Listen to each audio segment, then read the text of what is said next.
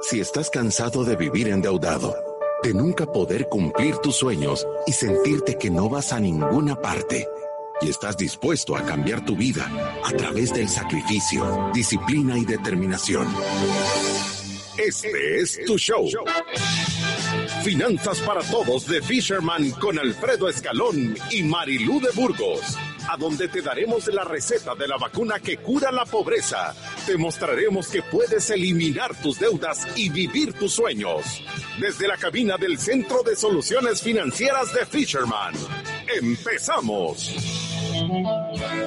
Empezamos lunes de finanzas para todos. Vamos a hablar a doble revolución porque cada día empezamos un poquito más tarde, no sé por qué será.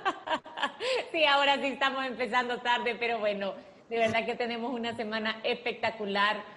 Queremos hablar un poquito de cómo han cambiado las finanzas con esta nueva realidad que estamos viviendo en estos tiempos de, pandemia. Ahora tenemos un programa espectacular para empezar a hablar de esto. Nosotros, si, nos sigue desde hace varios meses, sabe que toda la cuarentena y desde que empezó el cierre de la economía, estuvimos siempre dando consejos de cómo manejar sus finanzas en tiempo de COVID-19 y ahorita también queremos retomarlo. Recuérdese que puede escuchar el programa siempre a través de Spotify, a través de iTunes, a través de Deezer, por Facebook Live o a través de la Club.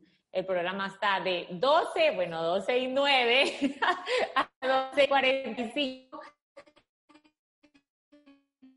Si usted quiere buscar otro programa, búsquenos en la parte de podcast como Finanzas para Todos y síganos a través de las redes sociales. Mándenos sus preguntas y mándenos sus testimonios para el jueves de preguntas y respuestas y los testimonios obviamente para compartirlos aquí en el programa. Si quiere ponga su nombre, si no quiere no lo ponga, pero de verdad que estamos convencidos que aportan un gran valor para que las personas se sientan más motivadas a hacer nuestro plan. Sí, estamos súper contentos con el tema de las redes sociales, de verdad que cada vez crecen más. 29.855 seguidores, o sea, cada vez estamos más cerca de llegar a los 30.000 y 758.000 podcast y live streams escuchados. O sea, de verdad que nos pone contentos que este mensaje esté llegando y, lo que más contento nos pone es que de verdad tenga ese impacto de, ese cambio en las personas y familias, ¿verdad?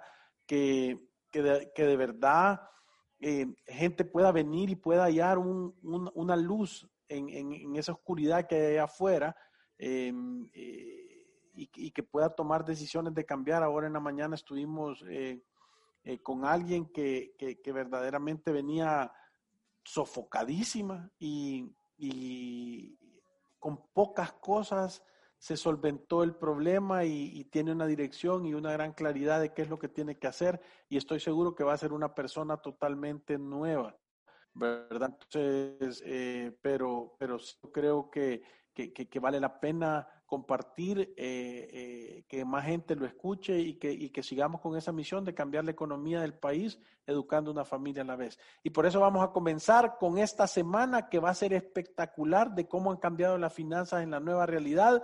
Y empezamos con nuestro tema. Adelante. Bienvenidos a Finanzas para Todos. El tema de la semana es cómo han cambiado las finanzas en la nueva realidad. Los efectos del coronavirus sobre la economía familiar ya están aquí. Ahora toca afrontarlos con precaución y creatividad. El tema de hoy es la nueva economía familiar. Con ustedes, nuestros expertos, Marilú de Burgos y Alfredo Escalón. Y, en realidad, fíjate que el programa se llama La Nueva Economía Familiar, pero a mí me gustaría decir la vieja economía familiar, que es la nueva economía familiar. Y, nosotros al momento de hacer este programa, eh, parte de lo que queremos hablar es, es de que lo que está sucediendo no es algo nuevo.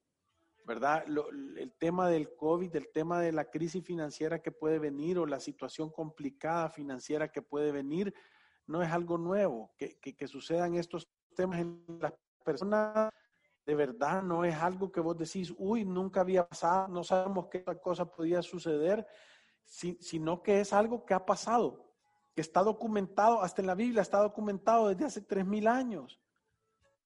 Que épocas de vacas y épocas de vacas gordas. Entonces, por eso es que nosotros decimos que cómo darnos la vieja realidad que es la nueva, es de lo que queremos hablar porque en realidad es una vieja manera de hacer las cosas para enfrentar temas complicados. y sabe que creía, yo también le hubiera puesto la, la, la vieja economía familiar eh, versus la, la nueva realidad. Creo yo que, que este tema de el COVID-19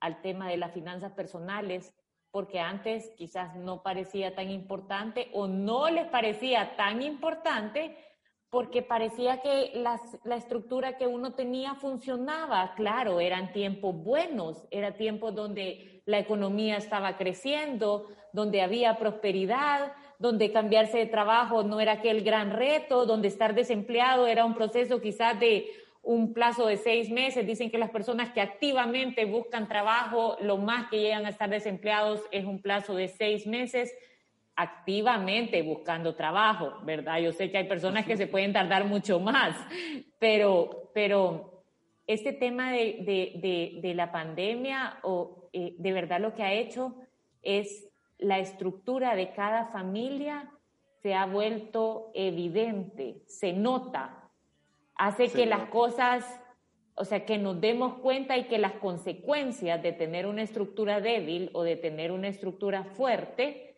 aparezcan con más rapidez de lo que hubieran aparecido si, si seguían las cosas exactamente igual. Y, y con esto a lo que me refiero es, si usted tenía tarjetas de crédito, una sola fuente de ingreso en su casa, si pensaba que los créditos personales eran una buena idea para refinanciar deudas, se había comprado la casa más bonita que podía financiando el 90% y apenas dando algo de prima. Y este tema de la pandemia ha cambiado algo su estructura de ingresos, esa estructura débil o esa estructura que tenía defectuosa se ha vuelto un problema. Y las personas que tenían un fondo de emergencia, que se trataban de mantener alejados de las deudas, que habían invertido algo de dinero con este tema de la pandemia, su estructura fuerte, sólida, de ladrillo, se, también se ha hecho evidente. Uno puede pasar una crisis por meses y, y, todavía llenar sus necesidades básicas, todavía mantener su estilo de vida, no vivir tan apretado ni quebrándose los dedos. No sé usted qué piensa, Alfredo es que te digo de que, de que lo, hemos dicho nosotros tantas veces, ¿verdad? O sea, no es, que, no es que tú vas a estar exento de pasar situaciones complicadas en tu vida. Todo el mundo pasa, como decía Marilu, una pérdida de trabajo, eh, eh, pasa una enfermedad, pasa un bajón de ventas, pasa una situación complicada. Eh, la, la cosa es cómo, cuál es tu situación financiera o qué tan sólida es tu casa para afrontar esa tormenta.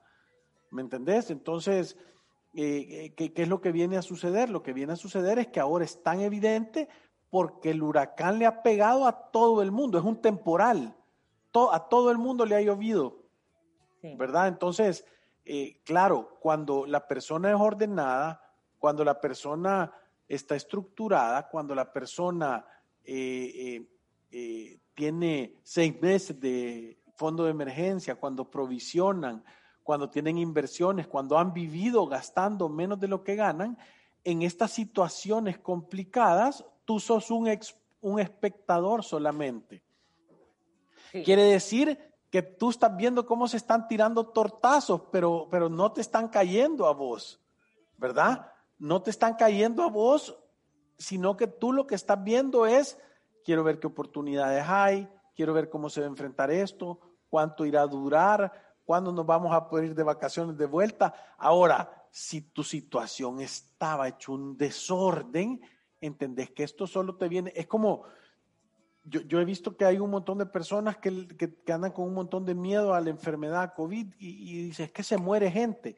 Claro, pero si vos vas a analizar la gente que se está muriendo, es gente que estaba con un estado de salud súper frágil, ¿verdad? O sea, ya tenía problemas de presión alta, tenía problemas de diabetes, tenía problemas es el grupo de mayor riesgo. Mm. Sí, entonces, entonces te das cuenta que esto solo viene a acelerar una situación precaria. En las finanzas es igual. si tú estabas ya endeudado con tarjetas de crédito, si tú tenías un préstamo personal, si tú eh, tenías un extra financiamiento, si tú estabas gastando más de lo que ganabas y no tenías nada de ahorros, ¿qué es lo que viene a suceder? Que esta situación te viene a acelerar ese problema que ya tenías. Sí, y que, ¿sabe qué pasa? Yo, yo creo que un montón de veces Em, no hacemos tanto énfasis en que hay una manera correcta de manejar el dinero y, no hay un montón de maneras correctas de manejar el dinero. Cuando usted mira que alguien sacó eh, o, llegó a construir un gran patrimonio a través del crédito y a través de endeudarse, esa persona es una excepción, no es la regla. Lo que usted está viendo es alguien que es una excepción a la regla. La mayoría de las personas que viven refinanciándose y pidiendo dinero prestado terminan con grandes problemas financieros. Esa es la regla. Ahora, creo yo que es importante definir cuál es la manera correcta de manejar el dinero. Y nosotros le hemos dicho esto como verdades absolutas. Uno tiene que, tiene que gastar menos de lo que gana. Eso Alfredo lo ha dicho cien veces, mil veces en estos programas, miles de veces en estos programas. Tiene que gastar menos de lo que gana. ¿Cuándo? Siempre. Cada vez que uno tiene acceso al crédito de consumo, a las tarjetas de crédito, a los créditos personales, lo que está haciendo, aunque usted diga que no lo está haciendo, aunque usted ponga cien mil pretextos, le está abriendo la puerta a la deuda. Está abriendo la ventana, le está abriendo la puerta, las puertas de la terraza. Hay veces que le abren las puertas, la terraza, la ventana, para que entre la deuda. ¿A qué? A llevarse el fruto de su trabajo. Si es que no entra otra cosa, no entra a ayudar, no entra nada, entra a cobrarle intereses a usted y a su familia. Y nosotros le hemos dicho esto como verdades absolutas y no sé qué, no sé si de verdad lo logramos convencer. Mira, y, es lo que yo te digo, y solo ponete a pensar, cuando tú estás prestando dinero y tú tenés un préstamo, alguien más está progresando a costillas tuyas. Eso es lo que tú tenés que ver. Hoy lo vimos, vea, una persona, o sea, una, compró una casa a 15 años, 25 mil dólares, la cuota 500 pesos, va a terminar pagando 90 mil por comprar una, por comprar una casa por comprar una casa de, de, 25 mil dólares. Sí. Entonces, no, o sea, no, no, no, no sé cómo explicar. No, pero, yo sí, yo, yo sí sé cómo explicarlo. Yo creo que a veces decimos como vaya, hay una forma correcta en la que uno debería de manejar el dinero. No hay un montón de formas correctas. No es refinanciando, no es gastando un poquito arriba de lo que gana, no es tomando riesgos, haciendo cosas que no entiende hay una forma correcta y es, usted tiene que gastar menos de lo que gana. Usted tiene que priorizar. Si usted no tiene un orden claro en su cabeza de cuáles son los gastos importantes y cuáles no, está, siempre va a estar propenso a meterse en problemas. ¿Qué, qué significa priorizar? Casa, comida, medicinas, transporte y la educación de sus hijos van antes que cualquier entretenimiento, van antes que cualquier compra de ropa, van antes que cualquier comida afuera o, cualquier cosa que a usted se le ocurra es secundario antes de estas cinco cosas que yo he mencionado. Y, y, yo creo que ahorita con la crisis un montón de personas dicen es que hemos aprendido a priorizar cuáles son los gastos importantes. Es que tenemos que tenerlos como prioridades para tener un orden financiero. Y, lo voy a decir, eso no ha cambiado, por eso decimos la vieja manera de llevar las finanzas. Así tiene que ser, así ha sido siempre y así debería de seguir siendo. O sea, tú tenés que proteger la estructura de tu hogar primero, porque, y, lo voy a poner para, para, que vean que no es un, un problema de verdad, hace sentido. Si yo dejo de tener un lugar para ir a descansar y estar tranquilo, ¿creen que me puedo mantener trabajando y pagando? Si yo vengo y dejo de tener una buena alimentación, ¿creen que yo voy a poder ser un buen productor o generador de dinero? Si yo vengo y dejo de tener medicinas cuando me enfermo, ¿creen que yo voy a de verdad poder sostener y pagar por 15 años deuda? Eh, si yo dejo de tener eh, estudio de mis hijos, ¿creen que va a haber oportunidad de que yo esté bien y esté tranquilo y que todo funcione? O si yo dejo de tener dinero para poder transportarme de un lugar a otro, creen que va a ser sostenible el poder seguir pagando las cosas. Entonces, esas cosas son necesarias para operar, Si fuera un negocio, es como poder pagar la luz del negocio. Si vos tenés una fábrica y, y no pagas la electricidad, ¿cómo puedes producir? Es imposible, no hay manera.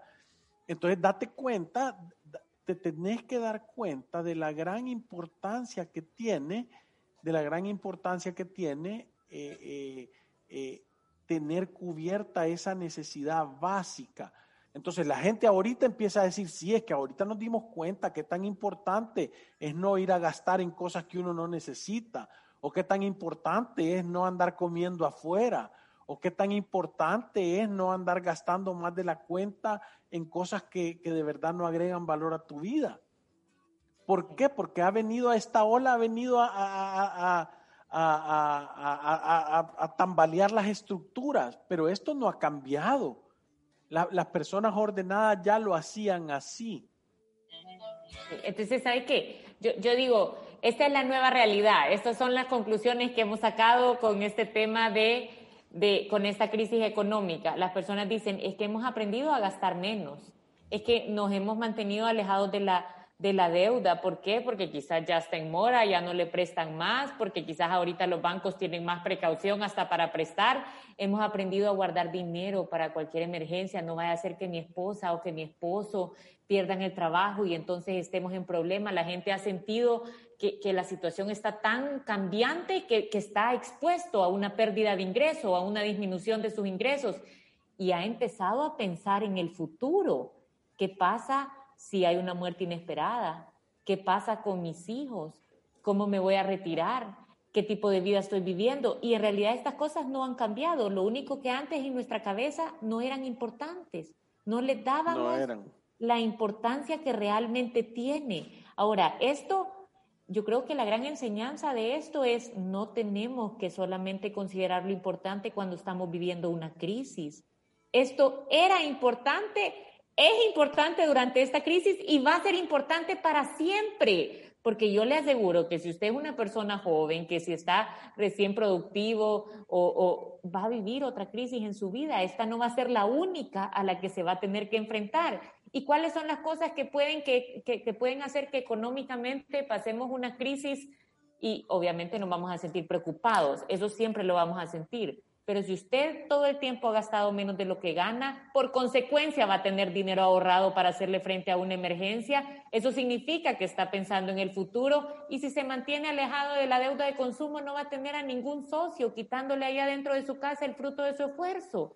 Y esas son las cosas que eran importantes y que van a seguir siendo importantes siempre. Y, te digo, eh, creo que es, una, es, es un tema de responsabilidad. O sea, de, ser un adulto, de ser una persona eh, con buenos principios y buenos valores, el tener este tipo de orden en tu vida, el, sentarte, ahora lo hablábamos con alguien en la mañana, es que una empresa ordenada, exitosa y grande es una empresa que tiene presupuestos, que tiene un cierre, que provisiona gastos, que hace depreciaciones para reponer las flotas de los vehículos, eh, voy a decir que, que da estados de resultados, que tiene la capacidad de rápidamente cambiar eh, eh, eh, la administración o los costos de la empresa de acuerdo a la situación que está pasando. Y es una empresa que no se ha gastado todo el dinero que han generado, sino que, tienen una caja fuerte. Entonces, la, o sea, cuando digo una caja fuerte, no es una caja con, con, clave, sino bastante efectivo en las cuentas. Eso es una caja fuerte. entonces, ¿qué es lo que sucede? Estas empresas eh, controlan bien la situación y pueden maniobrar bien esa situación. Igual son las familias. Entonces, esta es una tremenda oportunidad. Y fíjense bien las opciones que tenés en la vida. Te puede pegar esta situación y tú puedes ser una víctima y puedes estar llorando, que cómo cambió la situación, que te arruinaron, que el año era espectacular y que iba todo bien y que ahora todo está mal te puedes quejar de la situación y, darte lástima o andar de mal humor o andar en una gran depresión o una gran tristeza o puedes decir, puchica, qué bendición que esta situación me ha hecho entender, si no, si no estaba ordenado, que me tengo que ordenar, que no hay otra manera que te puedas vos esperar que te vaya bien en la vida si no tenés un orden, si no tenés un presupuesto, si no tenés un control claro de tus cuentas y de saber en qué podés gastar y en qué no podés gastar. No, no hay manera. Entonces, si tú estás eh, en esta situación financiera, sea que te han mejorado los ingresos, sea que se han mantenido, que te han disminuido o que los has perdido, y no estás haciendo algo al respecto más que quejarte, entendés que tú solo vas a cosechar el fruto de la semilla que tú estás sembrando ahorita. Entonces, ¿cuál es en conclusión esta nueva realidad? Lo primero que tenemos que hacer, que, que siempre ha sido, como hemos dicho todo el programa, una realidad, lo primero que tenemos que hacer es priorizar su casa, su comida, sus medicinas, su transporte y su educación van antes que cualquier cosa. Esto era así, es así y va a seguir siempre siendo así. No los confunda en su cabeza. Cada vez que usted desordena las, prioridades, en realidad se está portando como una persona irresponsable. Y producto de esas irresponsabilidades hay sufrimiento. Alfredo lo trataba de decir diciendo, imagínese usted no paga el colegio de sus hijos. Imagínese usted en vez de pagar la matrícula del colegio de sus hijos, decide irse a tomar ese dinero en cervezas con sus amigos. Producto de esa decisión, aunque en el corto plazo parece que está disfrutando de esa decisión, en el mediano y largo plazo esas decisiones siempre traen sufrimiento. ¿Y por qué es? Por falta de prioridades y orden en nuestra cabeza. Segundo, tiene que gastar menos de lo que gana, siempre. O sea que su ingreso es el que define el estilo de vida que uno se puede pagar y no al revés. No, yo escojo cómo quiero vivir y yo tengo que ver si el ingreso me alcanza. Lo tercero es que tiene que mantenerse alejado de la deuda de consumo. Cada vez que usted mete la deuda de consumo dentro de una familia es como un cáncer. Empieza a llevarse el entretenimiento, su ahorro, la capacidad de pensar para su retiro. De Te lleva tu paz. y, y se lleva la paz, que es la más importante también. Y por último, tiene que invertir y pensar en el futuro. Si usted gasta menos de lo que gana, siempre va a estar acumulando dinero. Entonces, tener un ahorro de emergencia y poder empezar a invertir y pensar en el futuro, de verdad se vuelve una realidad. Esto no es tan difícil. Nosotros lo hemos dicho un montón de veces. Lo que pasa es que son cosas fáciles de entender, pero al mismo tiempo se necesita disciplina, sacrificio y determinación para hacer la realidad. Como dice el programa, con sacrificio, disciplina y determinación. Y es un 20% de conocimiento, 80% de comportamiento, ¿verdad? Y con esto nos vamos a ir a unos cortes comerciales y ya regresamos.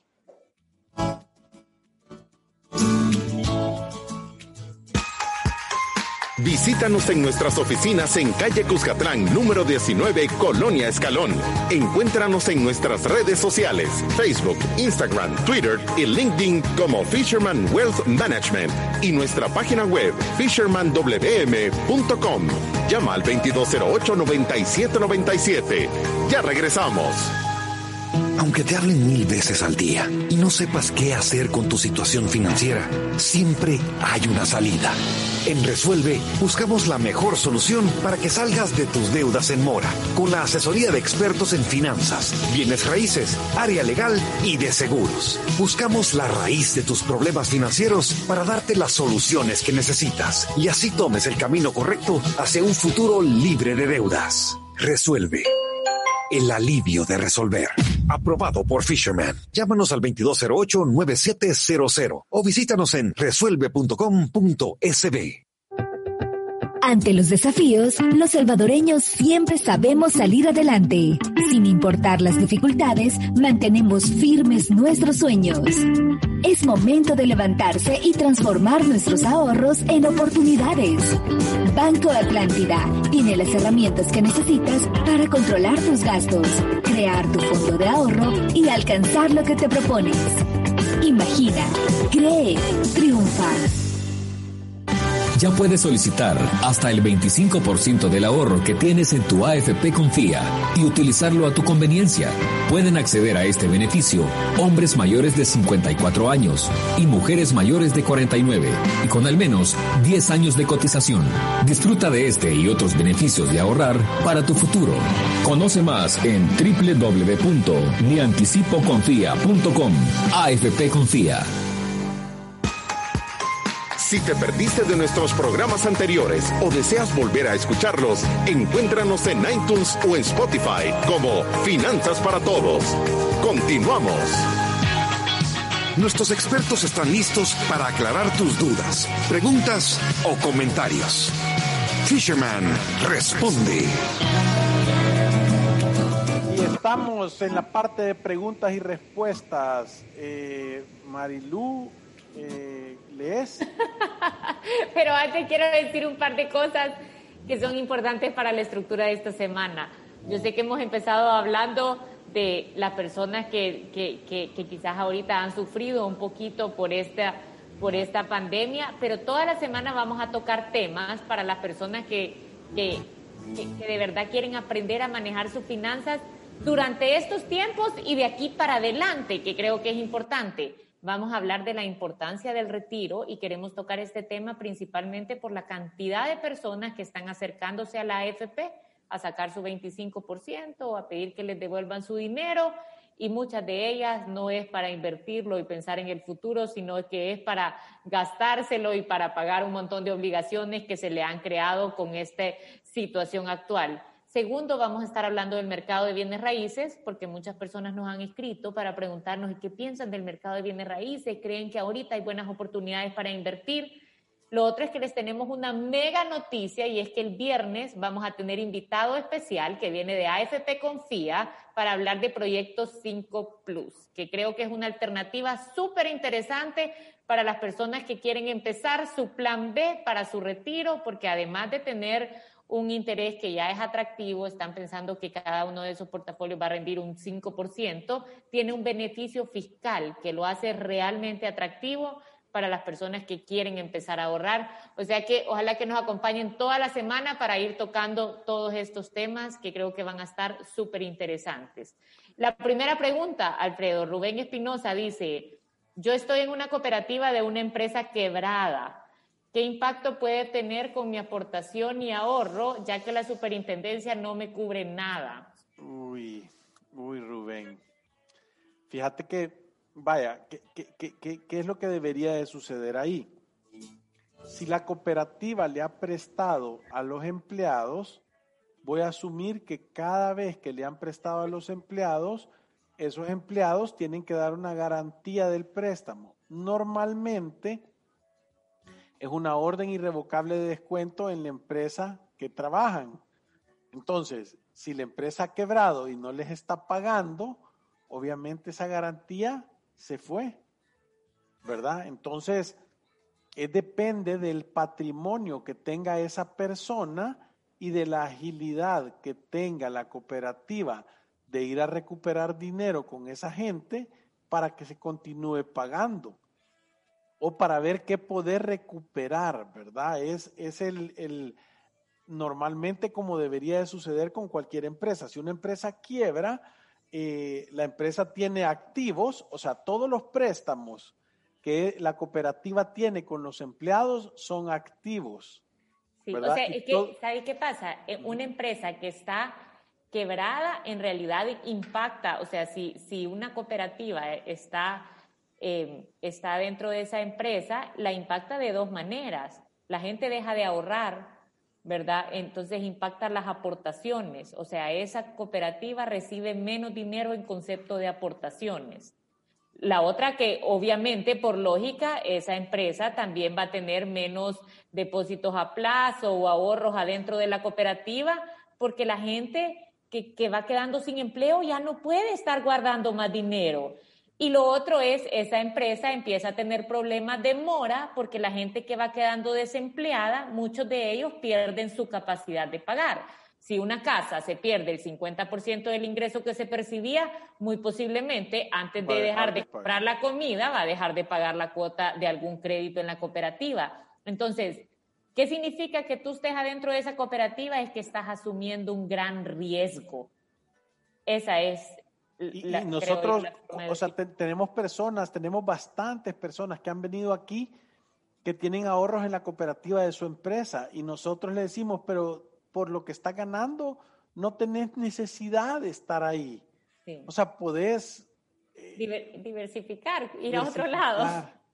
Sí. Diversificar. Nosotros lo hemos dicho, o sea que es, es una situación complicada, Rubén. Ahí tenés que hablar con la, con la, con la junta directiva de la, de la cooperativa y ver los estados financieros para ver en realidad cómo están, ¿verdad? Y, y, cuáles son las acciones que van a tomar. O sea, hay un gran trabajal ahí si eso está pasando. Eso es el equivalente a que una empresa se le caigan los contratos de, de venta o de compra, ¿verdad? Entonces, están yo, lo que iba a decir es que hay que ver los estados de resultados para ver los activos y los pasivos que tienen y en base a eso darte cuenta qué crees que es lo que va a terminar pasando, qué posibilidad de recuperar dinero va a haber, ¿verdad? Ajá, y es que eso, eso, vaya, por sentido común avanzado, yo veo esta situación y digo, yo aquí no quiero estar, yo me quisiera salir.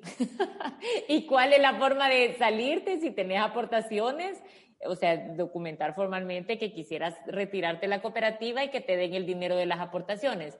Es mejor hacerlo rápido antes de que todo el mundo se le ocurra la misma idea.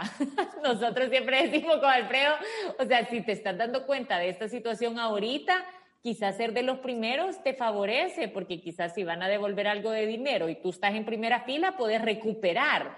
Ahora, hay un montón de personas que han venido con esta consulta desde que empezó este tema de, la cuarentena, de empresas que han estado frágiles económicamente y despidiendo a sus empleados y que tienen una cooperativa y ya cuando se acercan les dicen, miren, no tenemos liquidez, no les podemos devolver. Entonces ahí, como dice Alfredo, hay que ir a hacer, o sea, ir a, las reuniones de la cooperativa y ver cuál es la situación actual. ¿Cómo van a maniobrar?